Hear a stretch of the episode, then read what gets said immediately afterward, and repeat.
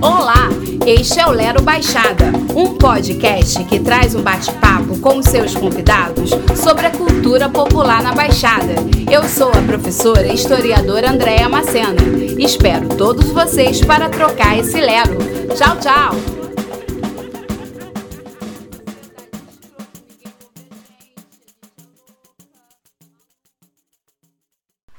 Baixada cita a seguinte frase: O livro é a melhor invenção do homem. Carolina Maria de Jesus. Uma mulher favelada do século XX que revolucionou a sua escrita sim, de uma mulher periférica e de luta. A minha convidada sabe o que é ser da periferia, ser lutadora e também escritora. Em seu ofício, ela impulsiona a arte de escrever, da fala, do idioma. Com você, professora Regina Batista. Oi, Regina. Boa tarde, boa tarde, arroba Lero Baixada. Eu sou tímida, gente. Sou tímida, juro que eu sou tímida. Pra mim é uma honra estar aqui sendo entrevistada pela Andréia, essa professora que é uma referência pra gente, essa historiadora. E eu espero dar conta, gente, do recado. Eu espero. Vai eu dar espero sim. ser mais do que um rosto bonito, de- com uma voz cantadora. Regina chegou impulsionada aqui no meu- na minha humilde residência. A dos carteirões. Ah, já vi moço passos. bonito aqui. Vou até dar uma volta depois pelo quarteirão. Vai dar sim. Vai Aí dar. quando falar que onde eu moro, aí já acabou o encanto. Não, Não. pelo contrário. Onde você mora? Por aí? Ataúfo Paiva. Ataúfo Paiva. Ataúfo Paiva, onde eu moro. Ai, Regina, enfim. Então vamos bater esse lero, então. Vamos né? bater esse lero. Regina, eu queria é, começar a falar com você sobre que você comentasse um pouco sobre a sua trajetória. Eu sou uma pessoa que está sendo construída pouco a pouco, pouco construída. É, alguma, até algumas questões que estão sendo levantadas agora que a gente vê que são questões que eu já vivi há muito tempo. Então, quando eu vejo as pessoas passando agora, eu estava vendo do do Ítalo, não tirando o mérito do surfista, mas ele passou por um monte de dificuldade, eu pensei, sai daí, Ítalo, só você tem dificuldade, vou te contar as três minhas, só você tem dificuldade. Eu fui me, me transformando, fui, fui, fui me, me construindo, né? Eu fui, uma, eu fui uma criança extremamente feliz. Então, por isso que revela de, de muitas dificuldades eu continuar. Eu fui uma criança muito feliz, uma criança muito protegida, uma criança muito amada. Então, por isso da importância da, da infância, dessas memórias afetivas. Tive problemas como todas as crianças, mas eu tinha uma mãe que ela blindava dos problemas. Tanto é que eu não sabia que eu era. Eu, depois que eu reconheci que eu não era a menina, é, a princesa da, da, da peça de teatro da igreja, eu não era a menina escolhida pelo príncipe. Depois que eu fui reconhecendo essas coisas, mas eu era blindada por essa mãe que tentava esconder até qual- o que era esse negra, né? Do que, que era ser chamado de negro, o que, que era uma criança negra. A gente estudava em escola particular, sempre com, com todo o esforço dela. Ela secava roupa no ferro, atrás da geladeira. Então, uma mãe que blindava a gente disso. E levava para espaços que as outras criancinhas que vinham, viviam comigo não tinham acesso. Eu ia ao balé, eu ia ao teatro municipal. Eu já fui ao Museu Imperial de Petrópolis com 12, 14 anos, sendo moradora de Austin. Coisa que as crianças de Austin não tinham acesso. Mas eu tinha uma mãe de filme mesmo, sabe? É, tem um filme que é em espanhol, que é, é- que é a mãe, que ela faz uma carta para a faculdade, a mãe se abdica da vida inteira pela filha, aí ela faz, faz um- uma carta linda, aí quem é você? Eu acho que essa é a resposta que eu quero dar hoje. Quem eu sou eu? Eu sou filha da minha mãe. Eu sou filha da Rita. Da Rita. Eu sou filha da Rita. E, e a sua trajetória profissional, ela inicia quando? com a Rita também. Com, com, a Rita. Eu comecei fazendo faculdade de administração. E era à noite. Uma faculdade era na Estácio, baratíssima, perto de casa. E aí meu ela não gostava, não aprovava que era à noite. E ela falou com meu pai: se acontecer alguma coisa com a minha menina, você vai pagar. Meu pai me buscava, eu sempre andei de táxi, que meu pai é taxista, tá? sempre andei de táxi. Você sempre. sabe. As criancinhas na lama se abatendo, eu aqui no táxi com meu pai. Não tenho, aqui com essa vida plena. E minha mãe é costureira, minha mãe, minha mãe é costureira, minha mãe sempre, minha mãe trabalhava fora, mas sempre no telefone, naquele orelhão ali. Eu fiz curso de datilografia quando eu era pequena. Ela pagava as coisas pra gente. Sempre é, na cabeça dela era o que a Glória Maria falou, que um negro, para ele poder ter destaque, ele teria que ser três vezes melhor. Então a gente sempre tinha a sandalinha, a roupinha, ela arrumava briga na escola quando ela via que a gente estava sendo tratado diferente na escola. Ela arrumava briga mesmo, defendia. Então eu sou filha, realmente filha da Rita. E aí, com isso, você escolhe a admi- a administração, não se dá bem. Não porque eu não sei fazer conta, não sei fazer não conta. tem esse lado, assim, analítico, Não, né? e- De ser. de- E o meu sonho era falar uma língua. E eu não conseguia aprender a falar inglês. Não conseguia. Faltava um verbo para dar uma conjugada, faltava alguma coisa. E eu vi, num, li num livro que uma mulher, para ser perfeita, ela tinha que saber tocar violino e falar francês. Eu fiz violino na Vila Lobos, na Vila Lobos em Paracambi, num projeto que tinha, e fui aprender a falar francês. Então, quando eu falo que a minha vida é de, é de transição, é porque é até uma, uma- tem um- uma passagem bíblica que Paulo fala que ele se fez grego com grego para ganhar grego, fez judeu com judeu para ganhar judeu. Eu sei lidar com as crianças, com, com um morador de Austin, com um morador da, da Zona Sul. Eu não tenho esse problema de transição. Eu acho que as pessoas deveriam ter isso. Eu acho que a queda do preconceito acaba quando você começa a transitar e saindo da sua bolha. Porque quando você está na sua bolha, e tem diversos motivos para você ficar na sua bolha. Uma pessoa, é uma segregação espacial. Você tá ali, não tem como você sair daquele lugar, porque, por exemplo, em Austin, é um ônibus indo, um ônibus voltando. A pessoa tá presa àquilo. Então não tem como você transcender. Eu acho que a vida é, é essa, essa mobilidade mesmo. Mas é isso que não querem. Você coloca o piscinão de ramos para não deixar que as pessoas vão no Leblon. Você coloca é, al- alguma coisa, uma distração, um parque Madureira, para evitar que uma pessoa possa conhecer o Windsor no Leblon. Então você acaba criando essas, essas contenções geográficas. Mas aí, a, quando você escolhe, a- você não quer mais administração, quando que você percebe que você pode ser professora de francês? E faz o vestibular e tudo. Eu queria aprender francês, morar na França e ser rica. Era esse o plano. Nossa, A conta-. Era esse o plano. Eu ia aprender a falar francês, ia pra França e ia ser rica. É mesmo? mas, mas eu vi uma coisa ou outra que atrapalharam aí meus E aí- planos. E aí você fez o vestibular da UERJ? Aí eu fiz vestibular da UERJ, que eu ia ser professora de francês, ia ser bem sucedida e eu ia morar na. França. E meus, meus sonhos, isso, meus, nem do professor pensava, eu só ia ser rica e morar na França. Então você fez literatura, Fiz você fez português, francês, francês, com a intenção de não ser professora. De não ser professora, de aprender francês e sair do país, como todo mundo. E aí você fez curso de, de Fiz, fiz curso de francês. Aí come- a, a literatura começou a ser intro- introduzida. Quando essa literatura começou a ser introduzida e as pessoas à minha volta, foi aí que eu aprendi algumas coisas. Foi aí que eu me dei conta. Eu me dei conta que esse sonho de ir à França, eu me dei conta que eu era pobre, que eu não tinha como chegar até a França.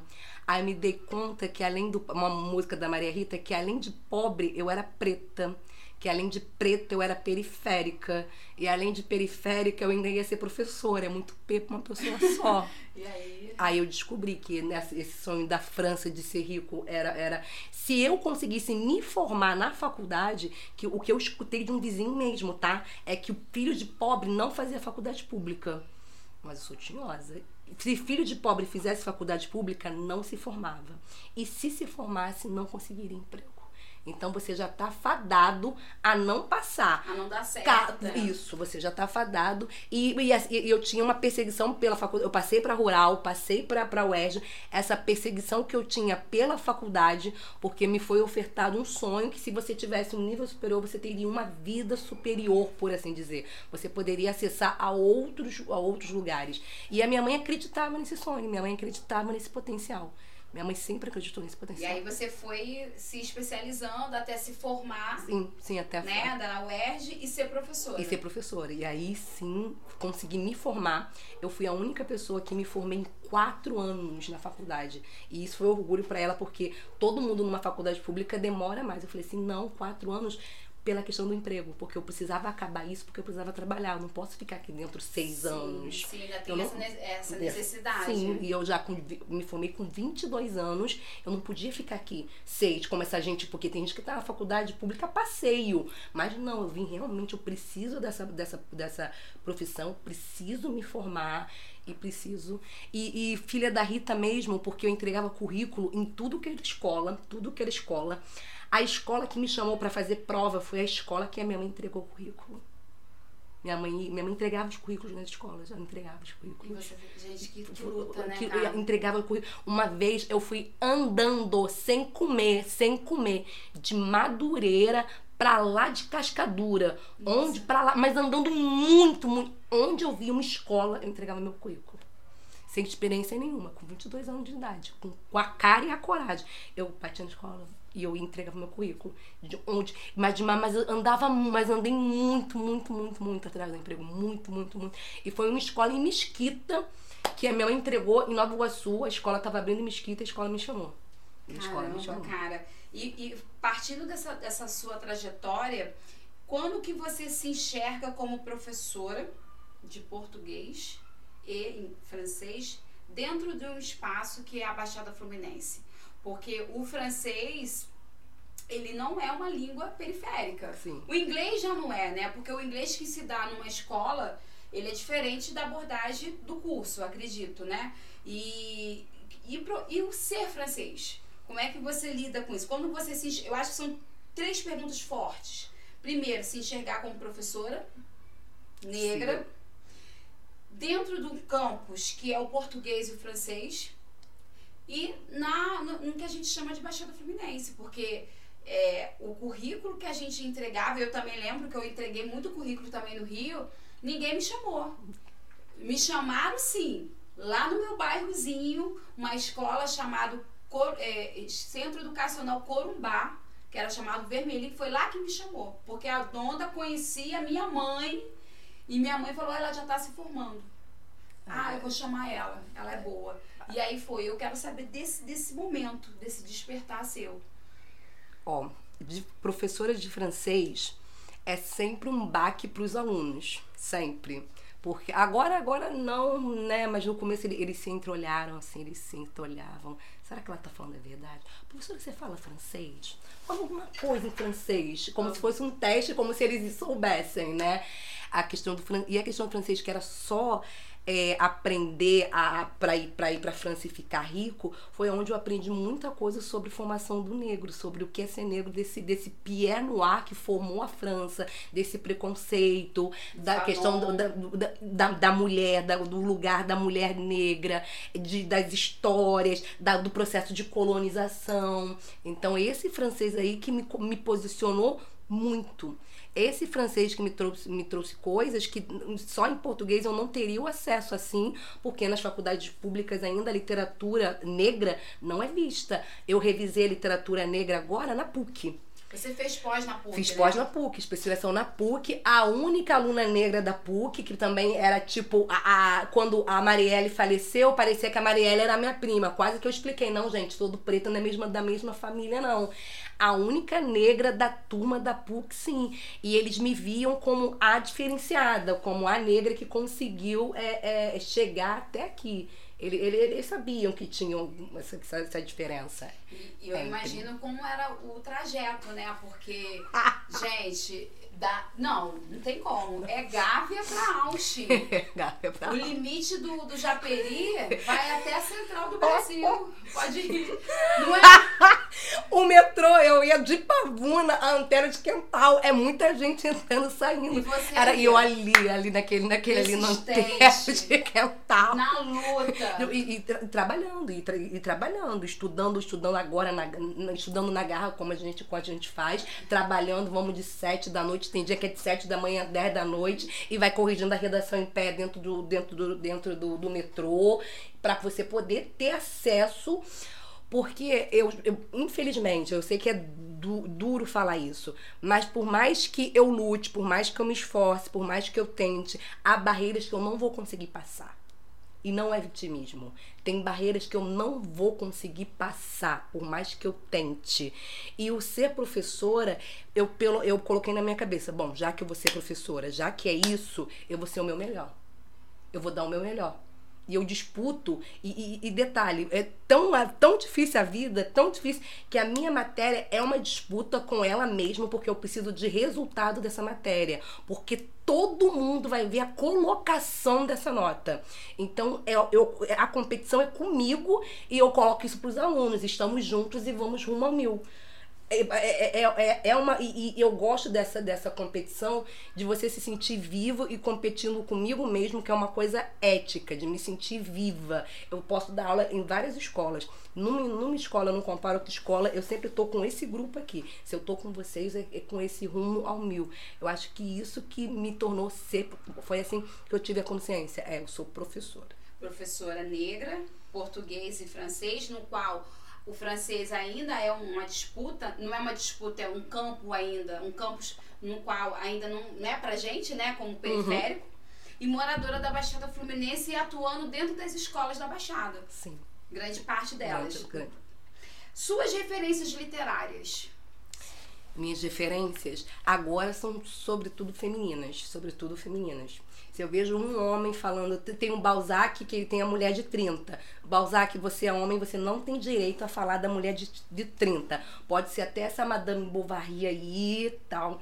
E o meu livro, minha referência a biográfica são várias, mas o primeiro mesmo, o primeiro mesmo que eu li em português era o, o tempo perdido, a procura do tempo perdido do Proust. Tinha um biscoitinho que era a Madeleine ele tinha comido aquele biscoitinho naquele exato momento. Ele passa sete livros procurando aquele momento, aquele momento que não vai voltar, aquele momento que não volta. Então ele fica procurando um tempo perdido que não volta. E, e, e é esse livro que foi baseado na minha vida, assim. Você, Você se inspirou nele? Sim, sim, sim. Agora, agora eu só leio o livro de mulheres, mas o, Cita o Proust aí, eu vou aí um, um, um livro de mulher, de escrita feminina. Conceição Evaristo. Tanto é que no meu Instagram eu tenho foto com a Conceição Evaristo. Eu estava no dia. Eu estava no dia. Carolina, Carolina Maria de Jesus. O Defeito de Cor, da Ana Maria, também. É, francês também, o Proust, também uma literatura francesa. De literatura brasileira, eu gosto do Carlos Drummond de Andrade, sim. Eu tenho um prazer em ensinar Vinícius de Moraes.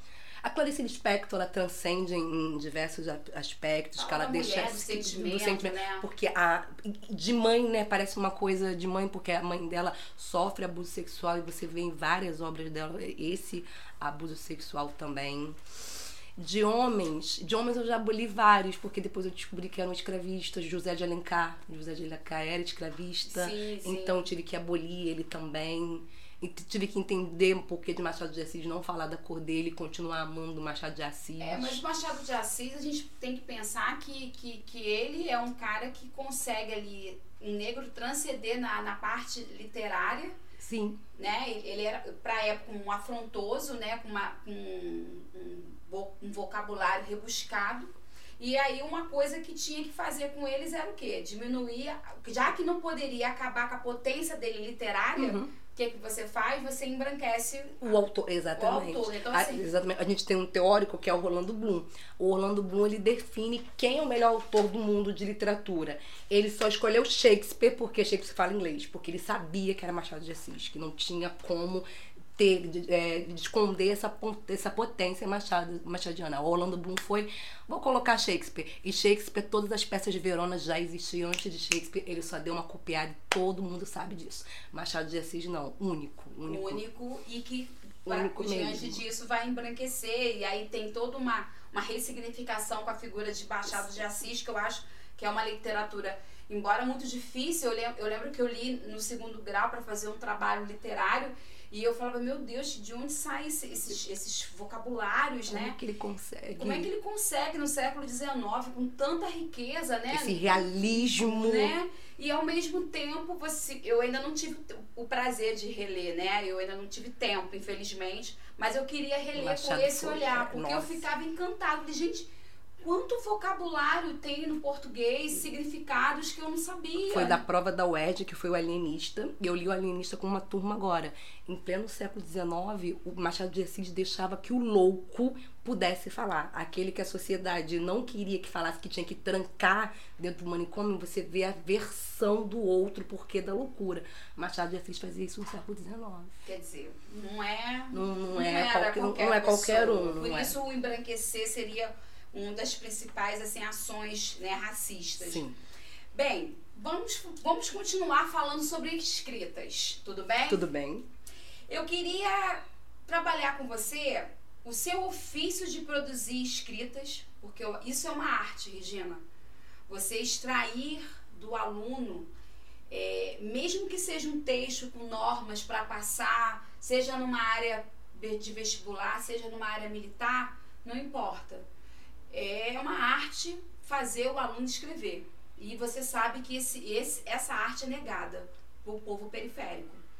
Então, eu queria, já que você atua em concurso, em, em cursos né, preparatórios, escolas, eu queria que você desse um olhar.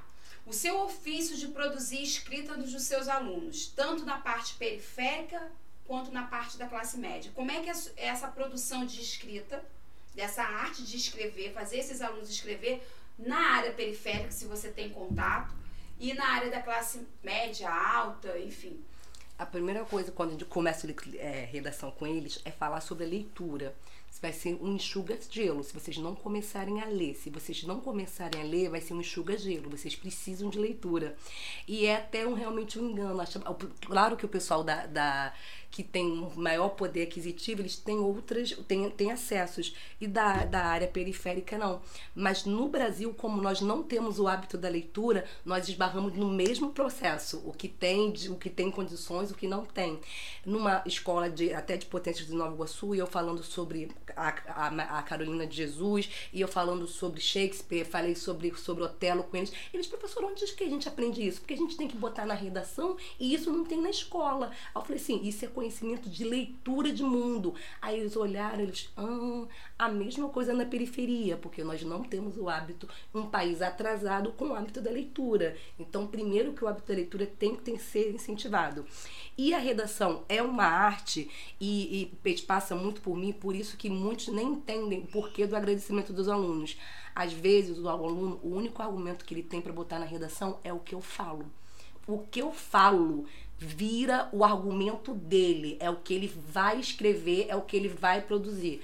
A importância do índio, gente, o índio colonialismo foi um genocídio, a terra era do índio, não tem demarcação de terra, não tem uma política governamental, o índio não é folclore. O que eu falo vira argumento de redação, vira esse argumento de pensar. Ele, eu- a minha redação não é uma estrutura pronta, não é decoreba, eu coloco realmente o aluno para pensar um tema vai se encaixando no outro, um tema vai se encaixando no outro, e eles vão produzindo realmente pensamento, eles vão pensando com isso. Então, é, é, é uma matéria fascinante, porque eu sei que o que eu falar vai virar tema de redação, vai virar uma vaga na federal e pode mudar a vida de alguém. E, e, e, e quando você quando eu falo de produzir essa escrita, a gente também é, é bom a gente também pensar que não é qualquer escrita.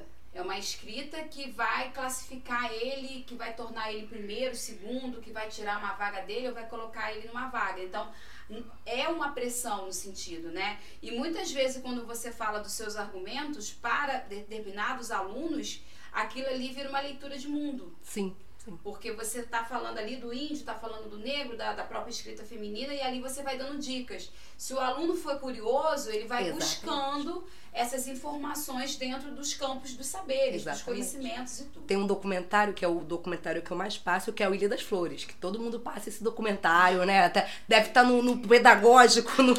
É igual o, é, ma- é aquele do, do, do Charlie Chaplin, O, Tempos o- Modernos. Tempos modernos. Ninguém né? aguenta mais. Na minha mão é Ilha das Flores e quem matou Eloá. Quem matou Eloá, um, daquela menina, eu passo pra todas as turmas, do nono ao terceiro ano, quem matou Eloá e Ilha das Flores. Eu conto pra eles que eu já fiz um trabalho, um trabalho social na, no lixão do Salgueiro, em São Gonçalo, que crianças e porcos disputavam lixo e você não sabia pra quem torcer, se era pro pouco, se era pro lixo. Ele, professor, mas lixão mesmo. Lixão é o mesmo. lixão. E no Salgueiro, uma das favelas mais perigosas do, Rio- do, do, do estado do Rio de Janeiro. Eles, mas por que, que você ia pra lá? Porque eu acredito no que eu faço. Aí teve um aluno que chegou, professora, no Rio de Janeiro nós temos quatro favelas, o processo era esse, que não sei o quê. Aí ele, por que, que você não fez o trabalho em Gramacho? Eu falei assim, porque em Gramacho vai todo mundo, eu queria ir pro Salgueiro mesmo. E o menino faz projetos sociais depois disso. Caramba, Depois cara. disso.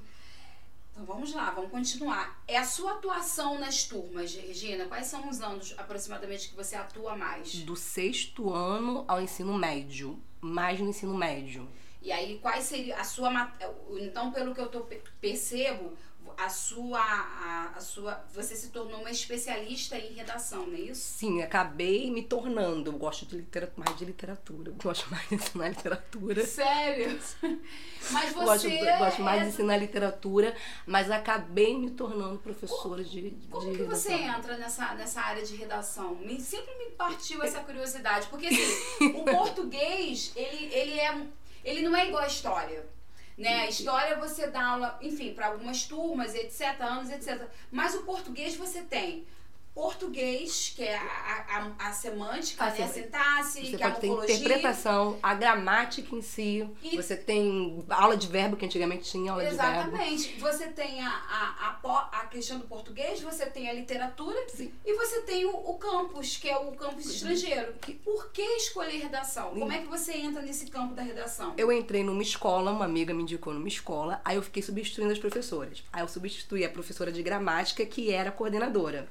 Tava grávida. Aí eu fiquei dando aula de gramática. Eu dava aula de gramática. Aí depois eu fui pra outra turma, eu dava aula de literatura na outra turma. Aí eu fui pra outra turma, eu era substituta na escola. Tinham três professores de licença ao mesmo tempo e eu virei professora substituta. Eu dava aula à tarde, eu dava aula de tudo. Aí quando chegou no final do ano, eu falei assim, poxa, agora eu tô demitida, né? As professoras grávidas voltaram, fazer o quê, né? A gravidez não é eterna. Aí a coordenadora me chamou e falou assim, eu vou te dar umas turmas de redação, você quer? Aí eu falei assim, eu, aí eu pensei, eu vou ficar aqui nessa escola? Aí eu quero. Aí ela, você gosta de dar redação? Adoro! A coisa que eu gosto desde criança, desde pequenininha, que era meu Pegou a sonho. Que era meu sonho. Aí ela, então vou te dar umas turmas aqui de redação. Eu falei assim, então, agora é, é, vou ter que dar redação, agora eu vou ter que fazer.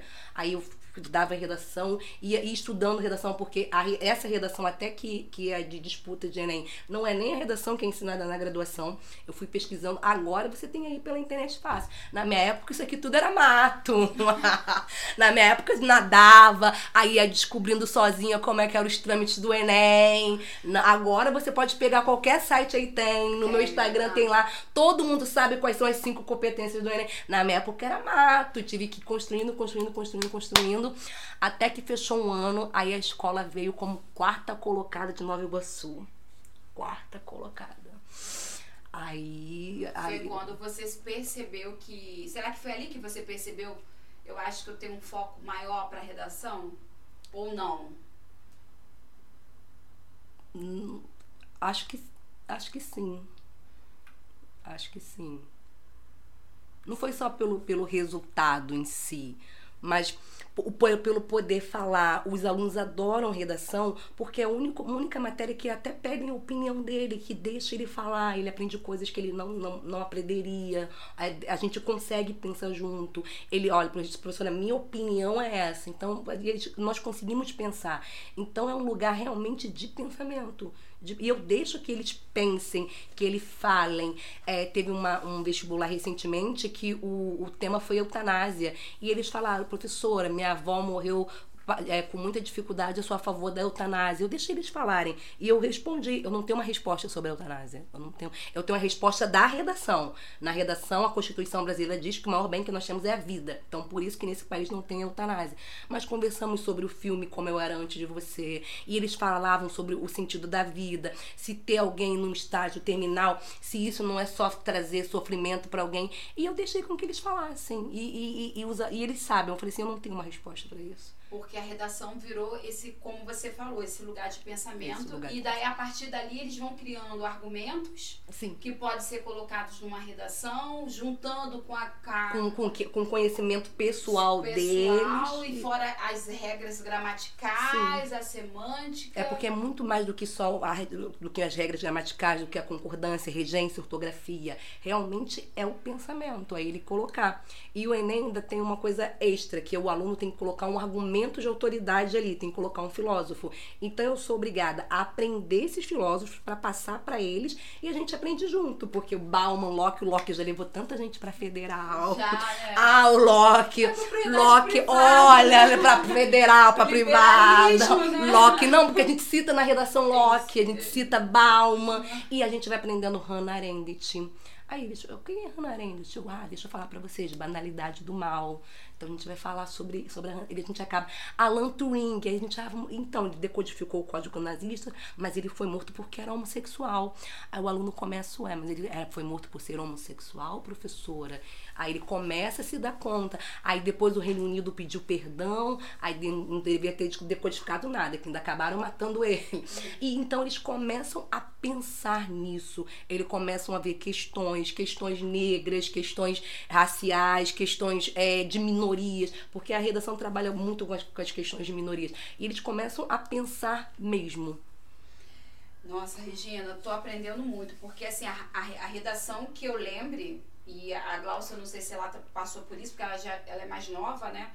É, a redação que eu tive no ensino médio, do, no, no antigo segundo grau, era uma redação muito decorada, a estrutura, você montava só palavras. Exatamente. Não. não, não fazia a gente pensar. Pegava geralmente alguns teminhas, mandava a gente fazer ali, tinha as palavras-chave, né? Início, meio e fim. Sempre foi assim, vai colocando os conectivos, né? Não. Vai formando e pronto. É de pensar. Uma, uma... É fazer a gente pensar. Esse pensamento que você fala aqui da, da redação eu, eu, é o diferencial, né? Sim, sim. E, e uma coisa vai puxando outra. Ó. Um, problema, um tema de criança. Você já leu Capitães de Areia, de Nelson Rodrigues? Não. Então falam das crianças periféricas, que eles tinham que se defender. Capitães de Areia do Pedro Bala. O nosso querido Pedro Bala é a nossa Rosinha.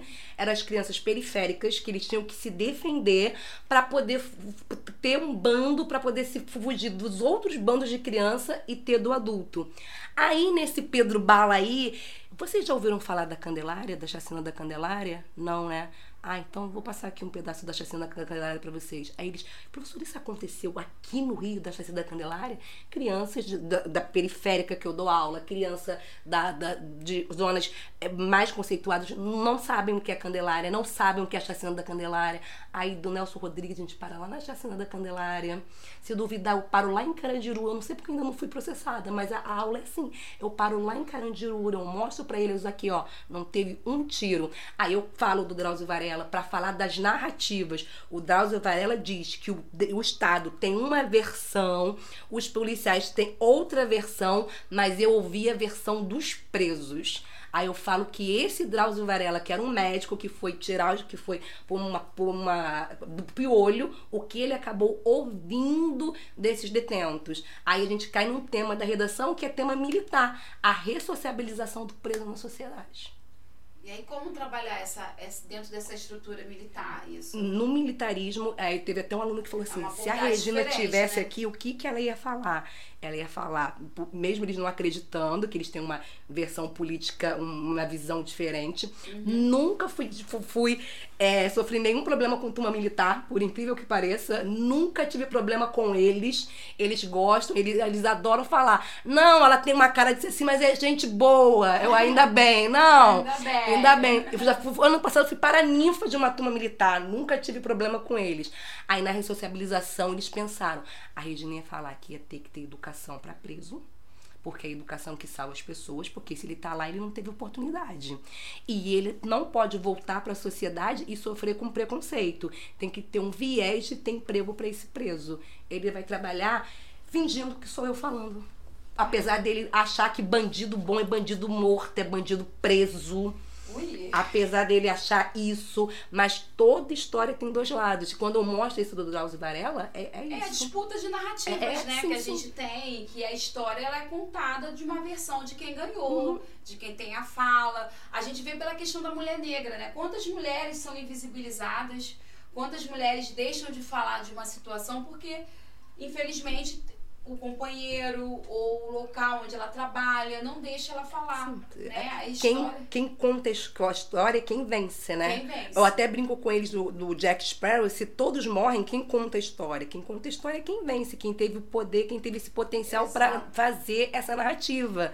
Agora, quando você muda esses protagonistas, eles reconhecem que eu sou, que eu sou a única negra que dou aula para eles, eles reconhecem isso. Eles reconhecem o lugar da mulher negra. Eles eles sabem das dificuldades que uma mulher negra passa. Eles têm esse conhecimento. E falando sobre essa questão da mulher negra, né, dessa, dessa invisibilização, até mesmo a gente já sabe, a gente já tá, assim, eu acho que a gente, de termos de conhecimento, dentro daquilo que a gente chama de feminismo negro, de educação antirracista e tudo mais, a gente sabe que o, o, o lugar da mulher negra, infelizmente, ainda é muito abaixo, né? Sim. E diante disso, é, o que, que você sente nas suas escolas, nas suas vivências escolares, se há racismo escolar dentro do ou do seu corpo como professora, ou na sua atuação como professora, ou com o aluno, ou ao seu redor? O que, que seria? Você consegue observar isso? Olha, o racismo, assim, profissional e como professora, não seria, não, não, não sentiria, não sinto esse racismo, não sinto, porque quando eu cheguei aqui tudo era mato. Esse respeito aí, ele foi conquistado a ferro e a fogo. O respeito não é, não é conquistado da noite pro dia. Ó, ela é só uma professora, uma, ela, ela é só uma professora, não. O respeito é conquistado. Ainda mais quando você tá no meio que, que é sobretudo homem, né? Até esses até o respeito desses Até- homens, ele é conquistado com a sua postura. Um, teve uma vez um professor que, depois de, eu acho que de sete anos trabalhando com ele, ele viu falando sobre sexualidade, ele achou que eu fosse assexuada. Ele falou, ué, você falando sobre, sobre sexo? Eu pensei que você fosse assexuada. Aí eu olhei, a- aí a professora estava comigo, olhou, eu falei assim, eu não vou falar com sexo no meio de um monte de homem que eu não, não, não tenho, é, que eu só vejo aqui nessa sala. Ele achou que eu fosse assexuada. Caramba. Pronto, só que me faltava, né? Meu Preto, Deus. pobre, sexuado. Não dá, Não gente. dá. É muita coisa. O racismo, em, em relação a, a, a esse- a essa vertente, não. O racismo que eu sinto é a falta dos meus pares. A falta dos meus pares. Ocupando lugares de espaço de poder, tal como você chegou. Sim, sim. Esse, esse, esse é o racismo forte. É a, a falta dos meus pares, dos meus pares me ouvindo, tanto na cadeira quanto os meus pares na, na sala dos professores, esses meus pares. Por exemplo, quando você dá aula no ensino médio, a maioria do ensino médio são homens. Então É, você já a gente sente, falta é, sente de falta mulheres. mulher, se você dá aula para militares, a maioria já são homens, você já sente falta dos pares mulheres. Se você dá aula no turno da noite, piorou, porque aí são homens mesmo.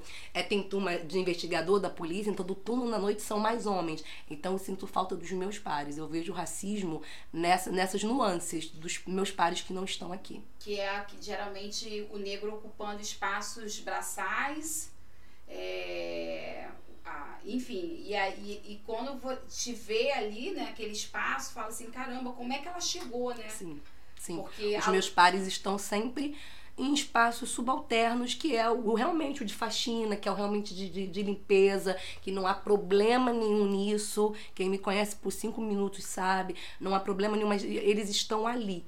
Então, quando você você passa, você, os seus pares estão sempre naque, naquelas mesmas posições e você vai subindo as escadinhas, subindo, subindo, subindo, até chegar a, a- até o seu lugar de trabalho, não tem como você não sentir o peso.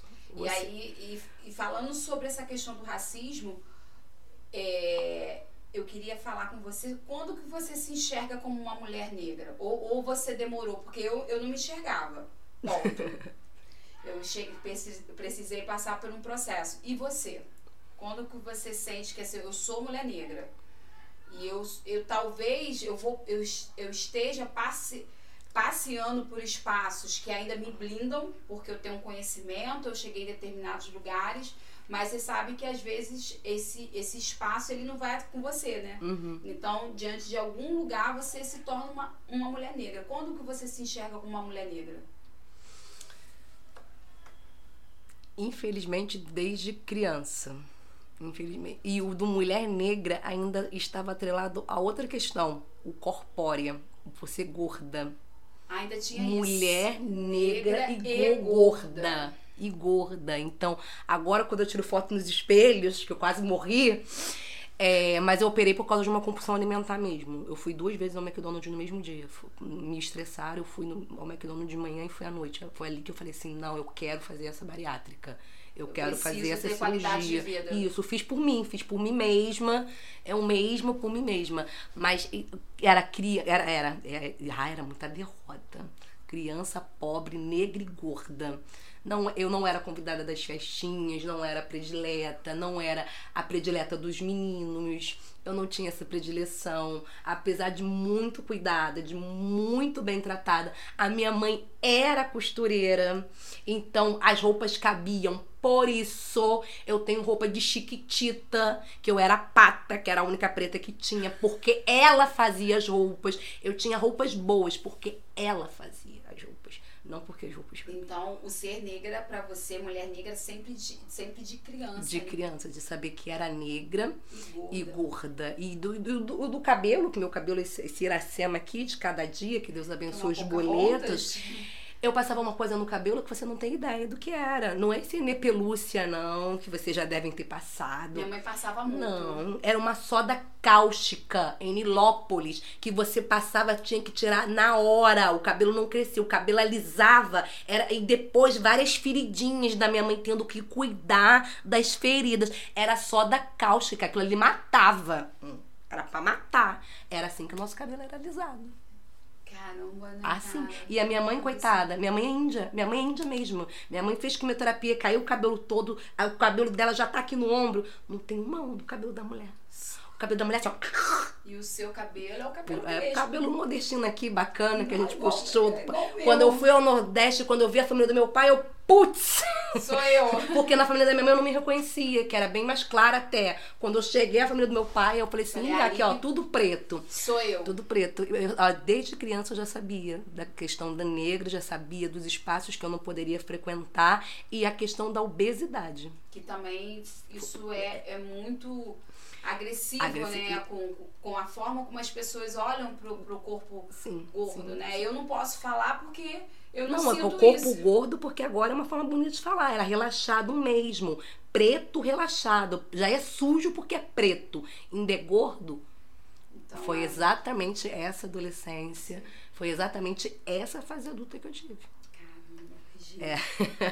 Pesado, pesado. Pesado, mas ao mesmo tempo você, eu acho que você usou o espaço que você ocupa com, com transformando essa, essa dor e, e, mostrar para essas pessoas e mostrar para aqueles que um dia chamam de gorda, pensa tudo e fala assim, olha só, eu, eu sou gorda, mas eu boto fulano, eu boto a escola X em quarto lugar. É porque você, você teve que você vai ter que ser boa em alguma coisa.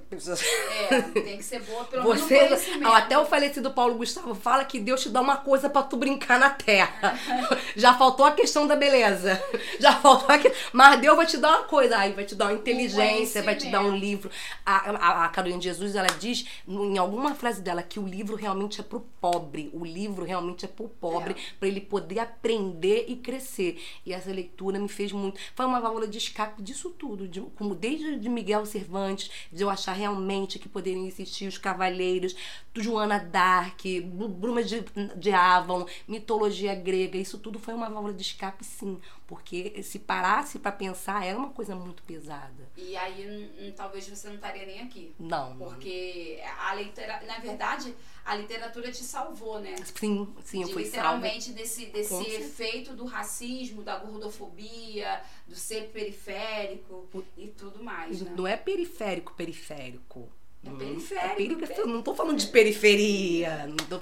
Tanto é que quando eu cheguei a PUC, eles falando de onde eles moravam, aí eu, Nova Iguaçu. Não vou falar onde, só pra minha melhor amiga, Pamela, que ela vai ouvir o podcast. Eu, Austin. Austin. Todo mundo deve falar, onde fica Onde fica Austin? É, o negócio é Austin mesmo, é só um ônibus indo e voltando, gente. O negócio é Austin. Hum. É, não é periferia, assim, não. Não, é não, não, não. É a gente lá, quer. Lá. lá. Nem cheguei a Iguaçu, não. É um advérbio de de longevidade não. lá. E, o da PUC é bom que, assim, pelas redes sociais, a gente coloca, adora uma beleza. Eu adoro, adorava colocar um check-in no shopping da Gávea. Uhum. Até pro nosso amigo de geografia, eu trazia um docinho que ele gostava. Não sei nem o nome da mulher. Uhum. Um brigadeiro, é, não sei o nome da mulher. Me custou oito reais. Um brigadeiro. Eu trouxe o brigadeiro dele. Ai, você tá no shopping. Eu passeava pelo shopping da Gávea. Eu acho que o livro te, eu acho que o livro te leva, desde quando você lê uma Anne Frank, você vira uma criança nazista. Quando você vai lendo, vai lendo. Porque eu tô aqui no Shopping da Gávea, vou estudar aqui na sala da PUC com essa gente toda inteligente e linda. Quando eu for embora, eu vou pegar um ônibus até o metrô, vou pegar o metrô até o Pavuna, vou pegar o Pavuna até o Pavuna. Quando eu chegar em Austin, eu vou pegar um mototáxi porque pra, do, do centro de Austin para minha casa não tem ninguém e eu posso realmente sofrer um abuso sexual porque não tem ninguém. Isso já são meia-noite. Ah, o mototáxi, que já é meu fechamento. Amigo! Ele, tá mais tarde hoje, amiga. Aí eu já vou com o meu mototáxi, que é meu fechamento, que já é o pagamento mensal. Ele já sabe meu horário, ele já pode me sequestrar. Ele já me espera ali onde eu vou descer para poder me levar para casa. Porque eu posso realmente sofrer um abuso sexual. Caramba. É só isso pra chegar à Gávea. Mas, mas sete horas da manhã, bom dia. Bom dia, tô aqui. Tô ótima. Eu tô ótima. Tava onde? Tava na Gávea. É e, e, é tipo, você passa pela Lagoa, Jardim Botânico, Parque Laje. E, depois, mas meu amigo tá no mototáxi, ele me abandonar, eu fico sem mototáxi. Porque nem o mototáxi tá ali esse horário. Tá? Todo Isso né? a Rede Globo não mostra. Isso não mostra, infelizmente não mostra. Mas agora eu já dirijo, tá? Eu dirijo, eu tenho um carro, eu dirijo, eu tenho um carro. Que tá, bom, tá tudo... né, Regina? Independência é muito bom, né? Essa, muito, o ir e vir é muito bom. Muito eu, eu bom. desejo para todas as mulheres, aquelas que, que querem né, ter essa independência, aprender a dirigir, a se virar, a ter um pouco de segurança. Embora o carro não seja 100% seguro, mas ele te dá esse poder de. Não, mas a questão do, do, dirigir foi vendo você, foi vendo ah. a Benac, foi vendo. Gente, Benac também tem um parafuso a menos e dirige. É, Benac. Eu tenho é uma também. Por que, que eu não posso dirigir? Não, eu te falei. Eu, eu tem, tenho... tem outra. Vendo as mulheres mesmo, do Sim. espaço que eu sou, do espaço. Tem uma de inglês também que, eu, que ela. Ai, ah, sempre quando eu vou ao shopping eu levo, uma, eu levo um pedaço de uma pilastra. Eu, Francisquinha. mas Ai, ela, vê aí se tá dando pro carro. Eu falei assim, minha amiga, mas você que tem que ver. É a mulher louca, dirige para todo mundo. É e foram com essas mulheres nesse espaço, que eu falo que foram poucas, né? Uma de, de, física, Périco, que era uma piloto de fuga, que eu fui vendo que eu também podia. É possível. Que, que é possível ser doutora e mãe, como eu vejo minhas amigas, que é Sim. possível ser concursada. Foram vendo essas mulheres. Eu... Não são com esses homens que eu aprendo nada, não, porque com eles eu não aprendo nada. Eu nem gosto muito de alguns deles. Enfim. É, agora a gente, do racismo, né, eu acho que você falou bacana, eu acho que é importante a gente tornar essa voz, né? A Regina precisava, você precisava falar sobre isso. Eu acho é muito importante a gente falar de, embora a gente já esteja cansado de falar de racismo, mas falar vindo de você, saber que você atua em lugares, né, infelizmente, em que grande parte da população ainda é branca, com uma estrutura econômica maior que a nossa, e a gente está ali, né, relutando e tudo mais. Agora eu quero falar do seu produto. Tem um produto. Os, o que, que é o Redação com Regina? Me fala aí como é uma breve história, como é que ele surgiu, porque assim, você começa como Regina pessoal. Isso. Eu sou sua amiga no Instagram e eu sei que eu vi a sua construção. Falei, ué, Regina agora se tornou redação com Regina. Então me conta um pouco, eu acho que as pessoas precisam saber desse produto. Tudo pelos alunos tudo. Agora que eu tenho uma assessoria, que os alunos viam que eu postava fotos de caderno e agora a gente tem outra, tem uma identidade visual. Isso é muito a, importante. Tá? Agora que eu tenho assessoria, agora, agora que eu tenho assessoria. Eu acho que eu tenho 3 mil seguidores no Instagram. Isso. E é sozinha, como pessoa sozinha, sem patrocínio, eu não pago Instagram. Agora que eu tenho uma pessoa que ajuda a fazer, fazer os posts. Era Regina, aí virou de redação. Aí depois eu coloquei, olha, eu, eu botei assim, vamos botar. Aí eu botei assim, redação com a Regina. Aí o aluno falou, Regina, redação com a Regina, tira esse A. Eu, ai, socorro! É verdade. Porque, Porque redação com a Regina. Uhum. Aí os alunos mudaram, redação com a Regina. Aí foram colocando os posts, foram mandando as fotos do caderno. Aí foi a questão da, das aprovações, que eu tinha vergonha de aparecer com as aprovações. Que também você, você está chamando atenção para você esse chamar atenção para você é, também é complicado. É muito não é? complicado. É, é, eu vejo pelo Lero Baixada, se posicionar. É, primeiro que você vai se posicionar, as pessoas vão ver o seu resultado, você vai ficar conhecido. O réu de hoje é Deus me proteja de mim e de toda. Porque você também não vai ser. Não são só flores, não é isso que você está fazendo, essa exposição, é, eu, eu acho de, de uma magnitude que eu só agora minha assessora me pediu para gravar os TikToks que ela está preparando com a minha figura. No meu Instagram não tem a minha figura, para eu tentar me proteger. É, não tem. No Lero Baixada é você, você que se coloca como protagonista. Apesar de ter o um nome Redação com Regina, não tem a foto da Regina. A única coisa que você vai achar é Regina como lives ou Regina na Globo. Agora, Regina Vida, você não tem e nem a minha cara. Ou a Redação com Regina pode ser qualquer um. Eu não sou eu que apareço, porque eu não tenho essa coragem. Eu porque sei. eu não tenho essa coragem. E sim, é um jeitinho de. Até a parte 2 não sou eu até a parte 2. Se você tirar Globo, só tem três fotos embaixo. Uma da França, uma do meu, do meu sobrinho e uma da minha mãe. Bem embaixo.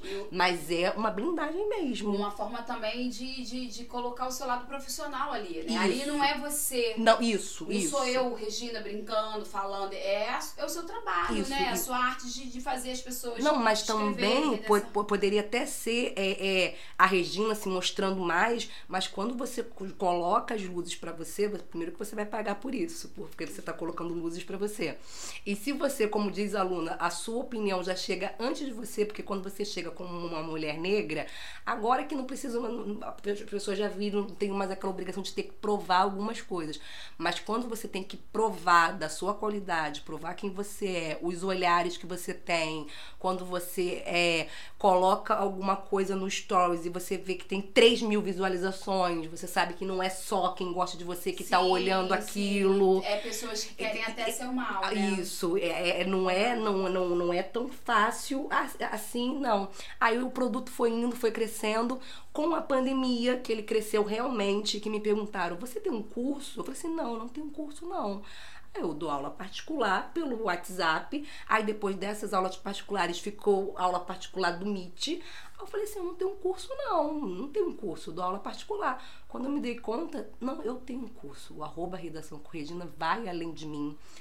Ele é aberto, dicas de redação para quem quiser. No direct eu respondo as redações. Tem sorteio para quem não tem condições de ter um professor de redação. E tem os alunos que compram o pacote arroba redação com Regina. Eu sou uma que sempre, quando eu tenho alunos né, do estado, né, enfim, que quer, que quer né, de repente, dicas da, de redação, eu, eu falo, ah, procura redação com Regina.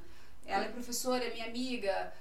Vai lá, tem os conectivos, tem habilidade, só para você ter uma situação, um, um, um, olhar diferenciado, né, Regina? E é muito bacana você falar sobre esse seu produto, porque é um produto que vai sendo construído é, com a sua trajetória de professora Sim. também. Então, assim, Eu acredito que você vai chegar um momento, como você mesmo fez, de ter alguém para poder gerir né, essa rede social, já que a gente está o tempo todo, manhã, tarde, noite, dando aula, preparando aula, corrigindo, É fazendo. essa, esse sistema político, essa, essa vida toda, a gente às vezes se cobra de tanto potencial despe- é, é, Desperdiçado, desperdiçado, com tanta burocracia. Sim, de tanto potencial, mas de você, caramba, eu, eu podia fazer uma coisa melhor.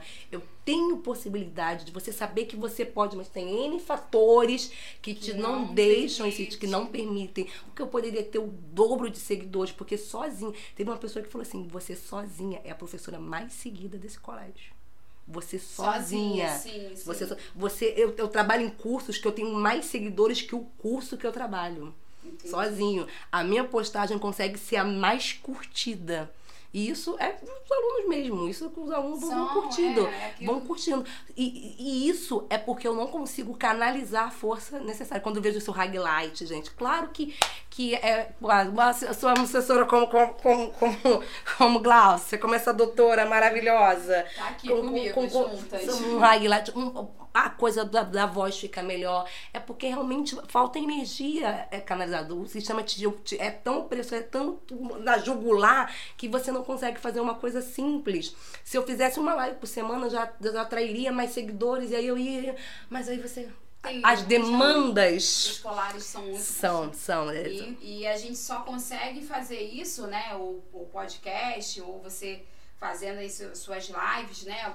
É, Quando a gente tem algumas, algumas ausências, um recesso, Sim. é, um feriadão, ou um sábado e domingo, enfim. E a, nossa, a gente também tem, tem nossa vida pessoal também. O meu produto mesmo, ele cresceu na pandemia, quando cismei ano passado, vou fazer lives e vou entrevistar pessoas.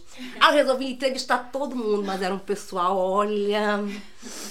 O meu público eram os professores que estavam... de- Aí, ó, eram os professores que estavam sem fazer nada, eles já esperavam aquele momento. Ah, hoje tem live, eles já entravam, 8 da noite. Já Já estavam os professores lá.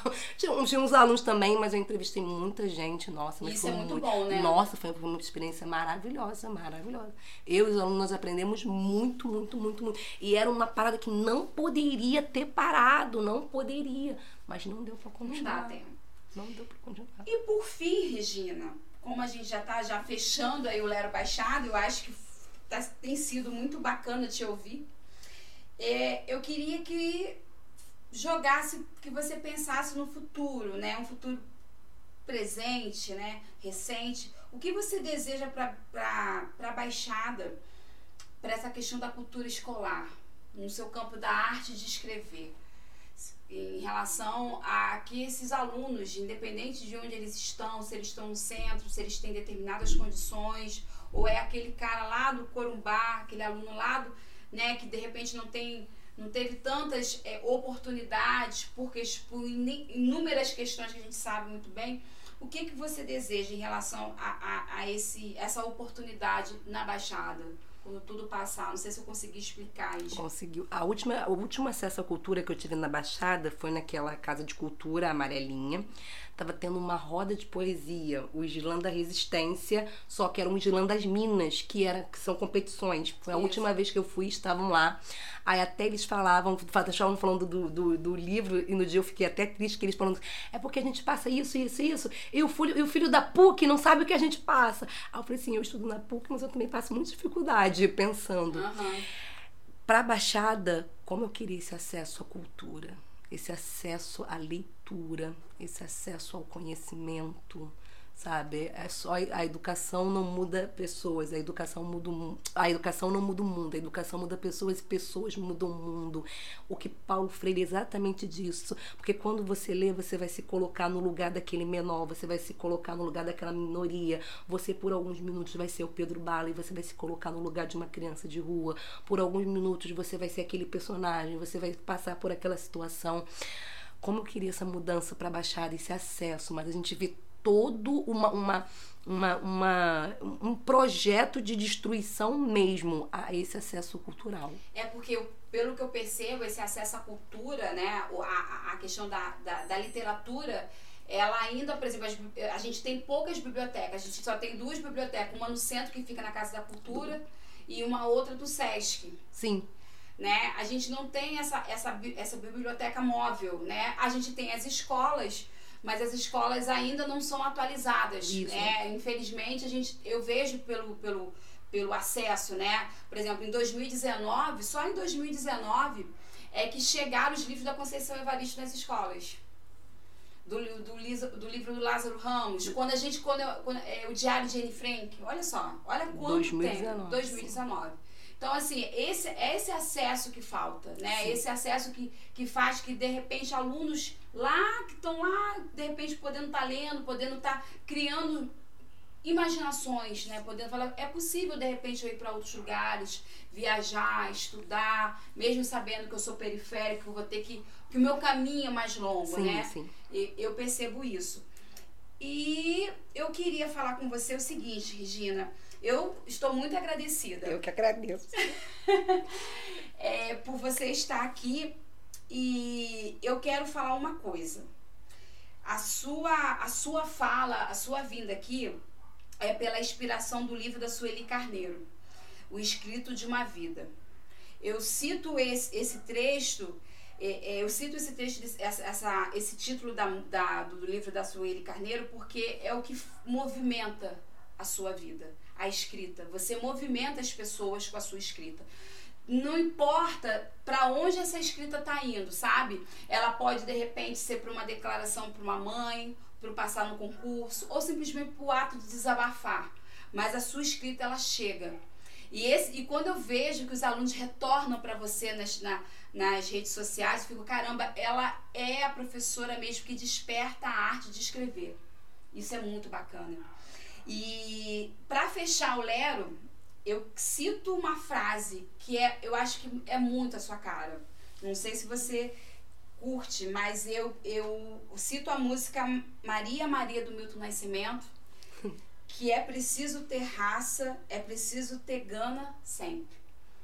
Eu acho que você é isso, nós somos isso, né? Nós somos Marias, né? Nós somos Ritas, Antônias, Somos pessoas que estão tá o tempo todo ali se desbravando, ora chora, ora grita, ora, enfim, a gente fica com força, tem dia que a gente fica revoltada, tem dia que a gente quer gastar mesmo, quer comer mesmo, né? Quer parcelar as coisas. O negócio do boleto. E, e os boletos surgem do nada e você fica imaginando, cadê o dinheiro? Mas nós somos essas Marias, né? Que estamos o tempo todo ali se ressignificando.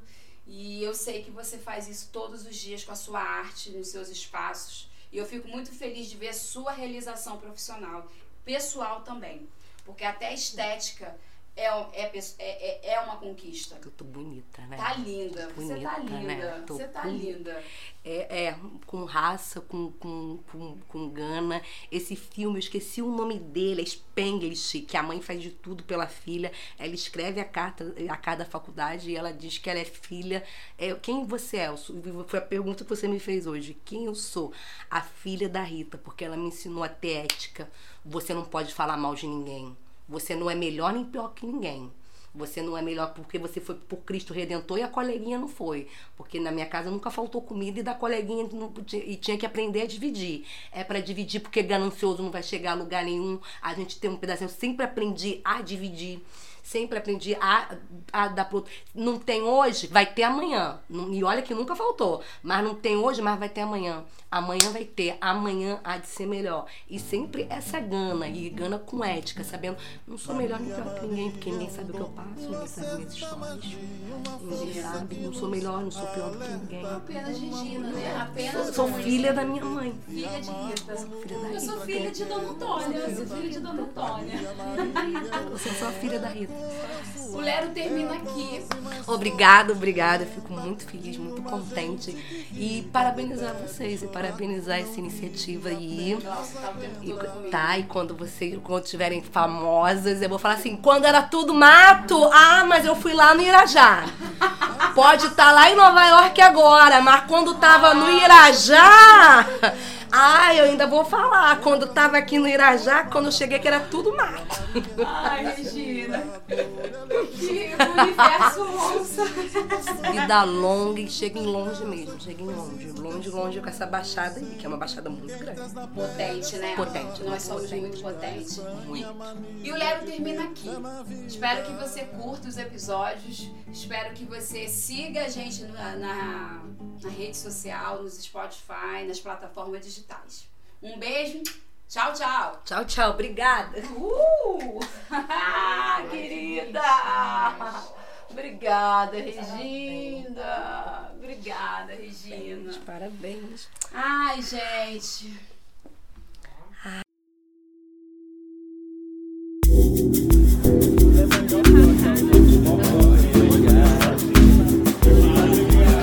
O Lero Baixada conta com uma rede de amigos e colaboradores que permitiu o Lero resistir. Imagem, marketing digital, deleite-se doceria. Produção técnica e música, Frank Gama. Identidade visual, marqueteria combina. Produção visual, Glauci Lima. Pesquisa, roteiro, entrevista e divulgação, Andréa Macena.